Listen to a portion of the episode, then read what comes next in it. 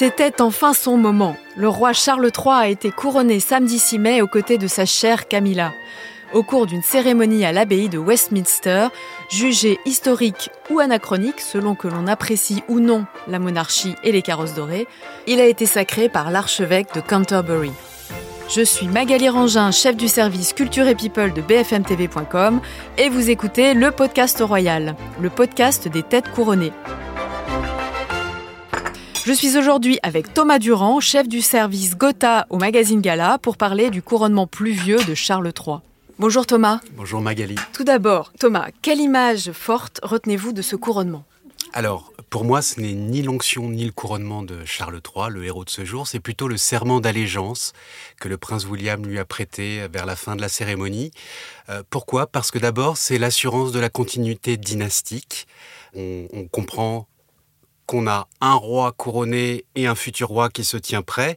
Et puis à hauteur d'homme, euh, ce serment témoigne aussi de la réconciliation entre un père et un fils, euh, dont les relations étaient un peu conflictuelles. Et, on se rend compte en fait que les deux hommes sont totalement interdépendants. Euh, ils ont besoin l'un de l'autre pour, pour assurer la, la, continuité de la monarchie. Charles a besoin de William pour redonner un peu de, de jeunesse dans, dans, cette monarchie qui est aujourd'hui incarnée par un homme de 74 ans. Et William, de son côté, il a besoin que le règne de, son père réussisse pour pouvoir à son tour monter sur le trône un jour. C'est un moment également euh, assez chargé en émotions. Euh. Un moment chargé en émotions, puisqu'effectivement, en, en, dehors du serment euh, très formel, très officiel que William lui a prêté, on a entendu Charles le remercier après ce, baiser sur la joue que son fils lui a déposé. Alors, Charles a été couronné aux côtés de Camilla, la femme qu'il aime depuis plus de 50 ans et qui est désormais reine à ses côtés. Est-ce qu'on peut prendre ça comme une revanche pour celle qui a été la femme la plus détestée du Royaume-Uni? Alors il y a effectivement un article du Times qui qualifiait Camilla de Lady Boss, de grande patronne de la famille royale. En fait, ce qui est assez amusant, c'est que c'est une femme qui, qui marche totalement dans les pas d'Élisabeth II, euh, qui a effectivement été conspuée, euh, insultée, détestée euh, parce qu'elle prenait la place de Lady Di. Mais en fait, c'est une femme qui ne s'est jamais plaint, euh, qui a fait son chemin à l'intérieur de la famille royale de manière progressive, sans rien forcer, et qui aujourd'hui, effectivement, a été couronnée le 6 mai au même titre que, que Charles III. C'est en fait le couronnement d'un couple, et elle est d'autant plus importante que Élisabeth II était distinguée au milieu d'une foule par ses tenues colorées. Euh, Charles est un homme de 74 ans euh, dont la silhouette est assez euh, banale. Il aura besoin de Camilla à ses côtés pour qu'on le, pour qu'on le distingue à l'intérieur d'une foule. Camilla, c'était vraiment la partie non négociable. C'était quelque chose de non négociable pour Charles. C'était, c'est vraiment lui qui a, qui a tout fait pour imposer cet amour et cette femme à ses côtés. C'était effectivement la partie non négociable. Il a obtenu dans un premier temps le mariage en 2005. Et puis, on, s'en souvient, à quelques mois de la mort d'Élisabeth II, ce, témoignage de confiance de la part de la reine qui a souhaité que Camilla, à son tour, soit désignée en tant que reine, reine consort. Voilà, Charles fait tomber le mot consort. Euh, ce qui en soi n'est pas euh, un exploit. On a beaucoup de reines en Europe euh, qui sont des reines consorts, mais qui sont tout simplement appelées reines, comme Laetitia d'Espagne ou Maxima des Pays-Bas. Alors, Charles avait promis un couronnement qui marierait tradition et modernité. Est-ce qu'il a réussi vraiment à insuffler cette modernité, ce, cet esprit d'ouverture comme il l'avait promis? Alors à mon sens, Charles III a effectivement réussi un remarquable numéro d'équilibriste, puisqu'il a à la fois respecté des rituels millénaires et qu'il a en même temps euh, illustré une ouverture sur le monde moderne euh, qui, qui, qui, est aujourd'hui pluriconfessionnel, multiculturel, agité par diverses sensibilités. On a vu qu'à côté des, des rituels euh, vraiment très, très ancestraux comme le serment, l'onction et le couronnement, il y a eu des, manifestations plus, plus inédites, euh, la participation d'un chœur de gospel, euh, la remise de ces régalias par différents euh, leaders religieux du Royaume-Uni, et puis aussi la mise en avant de, de nombreuses femmes, telles Penny Mordaunt, qui est la présidente de la Chambre des communes, la lord du Conseil, et qui était également la porteuse de l'épée d'État, donc qui a joué un rôle très symbolique et qu'on a beaucoup remarqué euh, ce samedi 6 mai. Alors, est-ce que les, Britanniques ont, apprécié le côté historique et un peu euh, unificateur que peut avoir euh, cet événement, ou au contraire, ils ont trouvé que c'était un décorum un peu anachronique? Alors c'est vrai qu'on a beaucoup argué de, du côté un peu archaïque de cette cérémonie qui de fait est millénaire. Et en même temps, euh, on a vu au moment du salut au balcon, quand les grilles du mal se sont ouvertes, cette foule qui se déverse. Donc malgré euh, une relative euh, indifférence, il faut l'avouer, à l'intérieur du royaume, il y a eu tout d'un coup un regain d'intérêt parce que euh, ce couronnement du 6 mai, c'était aussi une occasion euh, pour les Britanniques de, se réunir, de célébrer quelque chose en temps de crise, en pleine inflation. On a beaucoup parlé du coût euh, de cette cérémonie qui est évaluée à au bas mot 114 millions d'euros par le comité de l'opération Golden Orb, mais qui en même temps va permettre d'enregistrer des retombées commerciales qui, qui sont évaluées à plus de 1,6 milliard d'euros. Donc euh, l'opération finalement pour le Royaume-Uni, elle est plutôt euh, bénéficiaire. Et ce que ça a témoigné, c'était aussi que, euh, quelles que soient les, sensibilités, la famille royale est encore capable de rassembler, d'incarner quelque chose pour, pour les Britanniques, même si c'est vrai, l'âge avancé de Charles III fait que c'est un roi qui ne, qui ne, comment dire, ne séduit pas forcément la jeunesse, qui n'intéresse pas beaucoup. Euh, en cela, les époux de Galles, le prince William et Kate Middleton, vont être très importants pour la suite de son règne. Alors, vous parliez du balcon de, Buckingham, du salut euh, après le couronnement. Qui avait-il euh, sur ce balcon? Alors, sur le balcon, euh, euh, plutôt que les personnes qui étaient présentes, euh, signalons plutôt l'absence surtout du, prince Harry, qui, malgré sa cinquième position dans l'ordre de succession, n'est pas monté au balcon puisqu'il n'est plus un membre actif de la famille royale. Vous avez eu un peu le portrait d'une famille recomposée, puisqu'on a eu à la fois euh, certains Windsor qui sont encore membres actifs de la famille royale, et puis aussi la famille de Camilla, sa sœur, qui est l'une de ses euh, compagnes euh, d'honneur, et puis ses petits-fils qui jouaient le rôle de ses pages. Et en cela, c'est assez intéressant. Ça montre aussi que euh, ce début de règne, c'est aussi un peu une reconnaissance de toutes les familles recomposées à l'intérieur du Royaume-Uni. On l'a pas assez souligné, mais c'est assez, euh, c'est totalement inédit et c'est assez intéressant dans ce qu'incarnent Charles et Camilla malgré leur grand âge aujourd'hui pour les Britanniques. Cette, cette journée de couronnement s'est déroulée plutôt sans accroc, mais il y a quand même eu des images d'arrestation de, manifestants anti-monarchie. Est-ce que ça n'a pas un peu gâché la fête quand même? Si vous l'avez bien remarqué, les, images de la BBC ne se sont pas trop attardées sur euh, cette soixantaine de manifestants euh, qui a effectivement arrêté euh, de manière assez, assez brusque. Hein.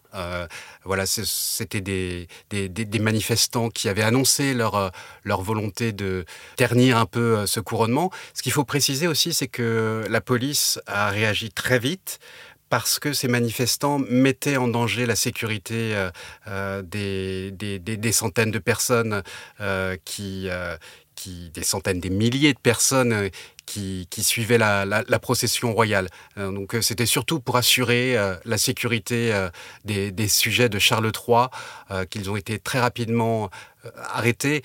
Après, c'est vrai que le mouvement républicain gagne du, du, terrain, progresse dans les sondages. Euh, il reste malgré tout minoritaire. Euh, on estime à 20% de la population britannique les partisans d'une république aujourd'hui. Alors, il n'y a pas eu de, de couac euh, pendant ce couronnement. Personne n'a laissé tomber le sceptre ou la couronne. Euh, personne n'a oublié son texte. Pourtant, au début, on a quand même noté un, petit retard euh, du carrosse. Lorsque le, carrosse est arrivé, Charles est resté un, moment dans le carrosse à attendre. Et il en a paru un peu agacé. Les personnes interrogées par la presse britannique pour lire sur les lèvres ont, pu noter son, agacement. Qu'est-ce qui s'est passé? On sait ce qui s'est passé C'est devenu une véritable affaire médiatique outre-Manche. Euh, qui est quand même montée en épingle. Ce qui s'est passé, ce n'est pas que les époux de Galles sont arrivés en retard, c'est que Charles lui-même est arrivé trop tôt. Euh, voilà, il devait rentrer à l'intérieur de l'abbaye de Westminster à 11 h heure anglaise, et il est arrivé, on est sur les coups de 10h47. Donc, comme en tant que souverain, il doit être le dernier à rentrer dans l'abbaye de Westminster, il a été obligé d'attendre dans son carrosse que les époux de Galles, qui étaient ponctuels, euh, qui ont respecté l'horaire à laquelle il devait se présenter à l'abbaye de Westminster, il a donc dû attendre euh, qu'il pénètre l'abbaye de Westminster euh, pour entrer à son tour. Alors effectivement, on a pu surprendre un petit mouvement d'agacement, on a reporté un petit mouvement d'agacement. on dit même que le roi aurait dit on ne peut décidément jamais être à l'heure. Euh, voilà, ce qui témoigne aussi de, cette nature susceptible de Charles qui reprend parfois le déçu malgré la charge qui, de neutralité et de silence qui lui incombe aujourd'hui. Alors la, présence de Kate et William a été évidemment euh, très remarquée, euh, très scrutée et puis il y avait surtout, donc il y avait aussi le, prince George qui, qui était un des pages du roi Charles et puis ils étaient avec leurs deux autres enfants, Charlotte, très sage comme toujours, et aussi aussi le prince Louis qui, euh, comme lors du jubilé de la reine, euh, a un peu fait des siennes. C'est vrai que la participation de la, famille de Galles au grand complet euh, à ce couronnement était inédite et très symbolique puisque le prince Louis, le petit dernier de Kate et William, est âgé de 5 ans et n'a jusqu'à présent jamais assisté à, un événement officiel, si ce n'est les saluts au balcon pour la fameuse parade Trooping the Color en juin. C'était une volonté aussi de, comme, comme je le disais précédemment, de, démontrer la pérennité de, de, la monarchie, la stabilité du pouvoir, parce que ce qu'on oublie, c'est que lorsque le prince George sera couronné, deviendra roi, il aura très peu de personnes sur lesquelles s'appuyer euh, pour exercer son règne, si ce n'est sa sœur cadette Charlotte et son petit frère Louis. Donc euh, euh, cet enfant qui pour l'instant fait beaucoup rire par ses facéties et puis parce qu'on devine qu'il est un peu le, petit dernier gâté par sa mère, va, va jouer un rôle assez important dans les années à venir. Georges et Charlotte, à mesure qu'ils vont, qu'ils vont avancer dans l'adolescence, vont être de plus en plus mis en avant déjà sous le règne de leur père William, ils auront des, fonctions officielles.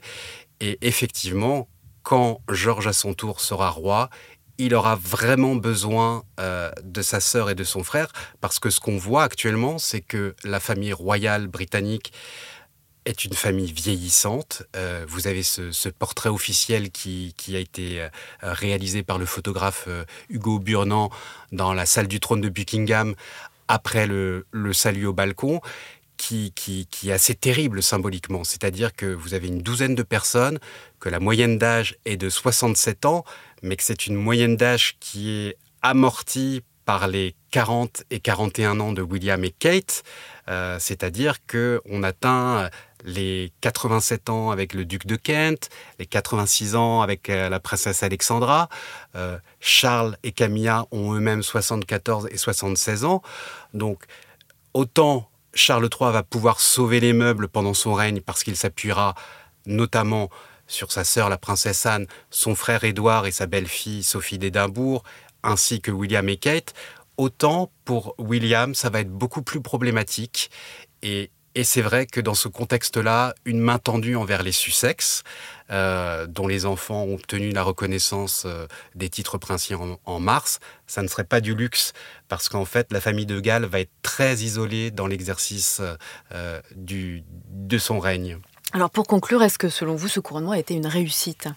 Alors, moi, j'ai trouvé personnellement qu'on a eu la preuve que la magie avait encore opéré, la magie telle que les Windsor ont toujours su la pratiquer, malgré les brouilles à l'intérieur de la famille, malgré l'opinion qui, adhère plus ou moins à, la monarchie, à la personnalité du monarque.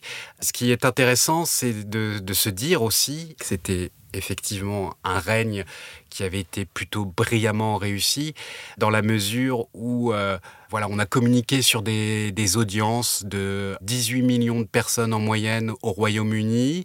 On les a comparées à celles du couronnement d'Élisabeth II, qui à l'époque euh, avait rassemblé 20 euh, millions de personnes devant leur téléviseur. Ce qu'on oublie de dire aujourd'hui, c'est que les gens ne suivent plus un couronnement exclusivement devant un poste de télévision, c'est qu'ils le suivent aussi sur les réseaux sociaux. Et en ça, ce qui, est vraiment très intéressant à suivre, c'est la maîtrise des réseaux sociaux par euh, la famille royale. Voilà, ils ont une chaîne YouTube. Euh, les époux de Galles ont un compte Instagram qui est devenu une vraie petite chaîne euh, de télé avec des mini-séquences filmées et montées comme des bandes annonces Netflix. Donc, donc voilà, on, voit aujourd'hui qu'il est difficile, a qu'il a été difficile d'échapper à cet événement historique, même si on le souhaitait la presse, les médias traditionnels comme la télé, la radio, mais aussi les réseaux sociaux s'y sont intéressés. Et, en cela, ça montre que c'est une monarchie qui reste malgré tout pertinente. Merci beaucoup Thomas Durand d'avoir répondu à mes questions pour le podcast royal et merci à vous de l'avoir écouté. Si cet épisode vous a plu, n'hésitez pas à vous abonner et à nous laisser une note ou un commentaire. À la semaine prochaine!